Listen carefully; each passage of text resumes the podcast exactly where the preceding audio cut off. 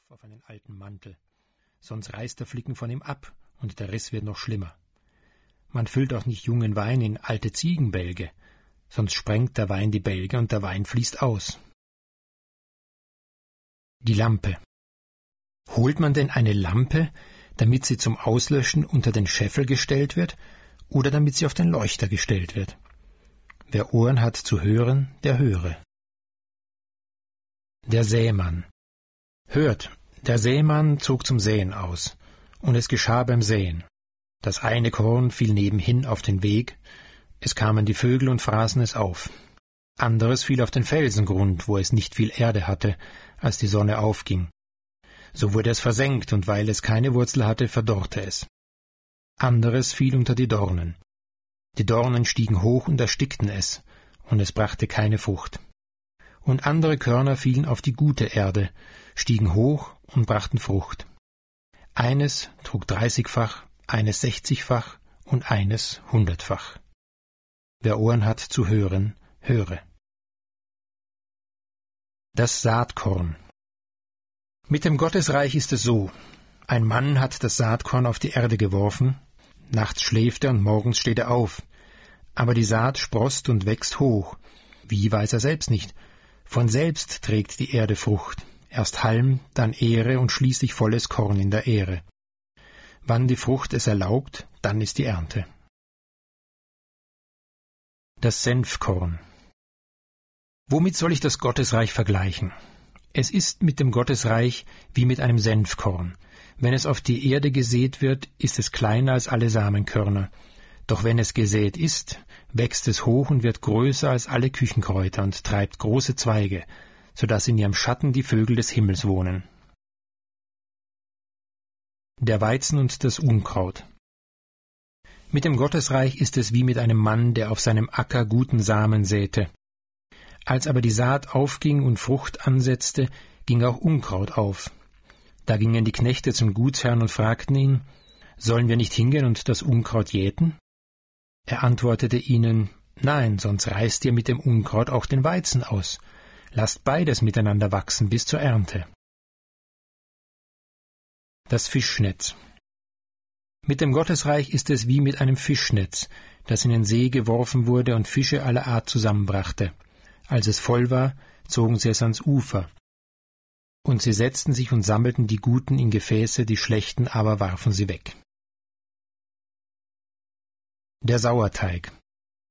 Womit soll ich das Gottesreich vergleichen? Es gleicht einem Sauerteig, den eine Frau in drei Seer Mehl verbarg, bis das Ganze durchsäuert war. Das verirrte Schaf. Was meint ihr? Wenn jemand hundert Schafe besitzt und eines davon sich verirrt hat, wird er die 99 Schafe in den Bergen zurücklassen und weggehen, das verirrte Schaf zu suchen?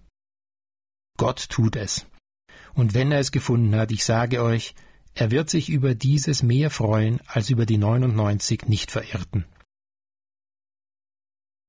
Der verlorene Sohn Ein Mann hatte zwei Söhne. Der jüngere von ihnen sagte zum Vater, Vater, gib mir den Teil des Vermögens, der mir zusteht. So teilte der Vater das Vermögen unter sie. Nach ein paar Tagen packte der jüngere Sohn alles zusammen und zog in ein fernes Land. Dort verschleuderte er sein Vermögen in einem ausschweifenden Leben. Als er alles durchgebracht hatte, begann er Hunger zu leiden. Nun fing er an nachzudenken und sagte sich, wie viele Tagelöhner meines Vaters haben Brot im Überfluss, während ich hier vor Hunger umkomme. Ich will zu meinem Vater gehen und ihm sagen, Vater, ich habe mich gegen dich versündigt. Ich bin nicht mehr wert, dein Sohn zu heißen. Halte mich wie einen deiner Tagelöhner. Er machte sich auf und ging zu seinem Vater. Als er noch weit weg war, sah ihn schon sein Vater und hatte Mitleid mit ihm. Er lief ihm entgegen, fiel ihm um den Hals und küsste ihn voller Liebe. Da sagte der Sohn, Vater, ich habe mich gegen dich versündigt, ich bin nicht mehr wert, dein Sohn zu heißen. Der Vater aber sagte zu seinen Knechten, Holt schnell das beste Gewand heraus und legt es ihm an. Holt das Mastkalb und schlachtet es. Wir wollen ein Festmahl halten und fröhlich sein. Denn dieser mein Sohn war tot und lebt wieder. Er war verloren und ist wiedergefunden worden. Und sie fingen an zu feiern. Der ältere Sohn arbeitete noch auf dem Feld. Als er auf dem Heimweg in die Nähe des Hauses kam, hörte er Musik und Tanz. Er rief einen der Knechte und erkundigte sich, was das bedeute. Der Knecht sagte zu ihm, Dein Bruder ist gekommen, und weil ihn dein Vater jetzt wohlbehalten wiedergefunden hat, ließ er das Mastkalb schlachten. Daraufhin wurde der ältere Bruder zornig und wollte nicht hineingehen. Da kam sein Vater zu ihm heraus und redete ihm zu. Doch sein Sohn erwiderte ihm, Vater, so viele Jahre diene ich dir nun schon, und nie habe ich deine Gebote übertreten. Aber noch nie hast du mir auch nur ein Zicklein geschenkt, damit ich mit meinen Freunden feiern konnte. Nun aber ist dieser dein Sohn da gekommen, der dein Vermögen mit Dirnen vertan hat, da hast du für ihn das Mastkalb schlachten lassen. Da sagte der Vater zu ihm, Mein Kind, du bist doch immer bei mir. Alles, was mein ist, ist auch dein. Heute aber mussten wir feiern und fröhlich sein, weil dein Bruder tot war und wieder lebt, weil er verloren war und wiedergefunden wurde. Der verschuldete Diener mit dem Gottesreich ist es wie mit einem königlichen Herrn, der mit seinen Dienern abrechnen wollte.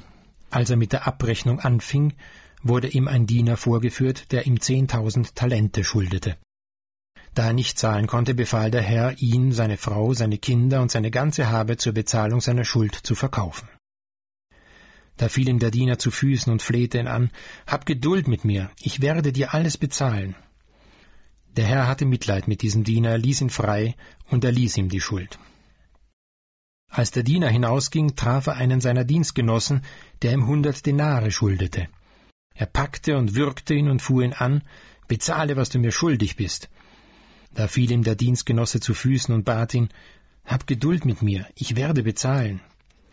Der aber war nicht bereit und warf ihn in das Gefängnis, bis er die Schuld bezahlt hatte. Als dessen Dienstgenossen das sahen, waren sie empört, gingen zum Herrn und berichteten ihm den ganzen Vorfall. Da ließ der Herr den ersten Diener zu sich rufen und sagte zu ihm, Du niederträchtiger Diener, deine ganze Schuld habe ich dir erlassen, weil du mich angefleht hast. Hättest du dich nicht auch deines Dienstgenossen erbarmen müssen, wie ich mich deiner erbarmt habe? Das verschmähte Gastmahl. Ein Mann gab ein großes Gastmahl und lud viele dazu ein. Zur Stunde des Gastmahls sandte er einen Diener zu den Geladenen, ihnen zu sagen, Kommt, das Mahl ist bereitet. Da entschuldigten sich plötzlich alle. Der erste sagte, Ich habe einen Acker gekauft und muss unbedingt hingehen, ihn zu besichtigen, entschuldige mich bitte. Ein anderer sagte, Ich habe fünf Paar Ochsen gekauft und gehe gerade hin, sie zu prüfen, entschuldige mich bitte. Wieder ein anderer sagte, Ich habe geheiratet und kann daher nicht kommen. Der Diener kam zurück und berichtete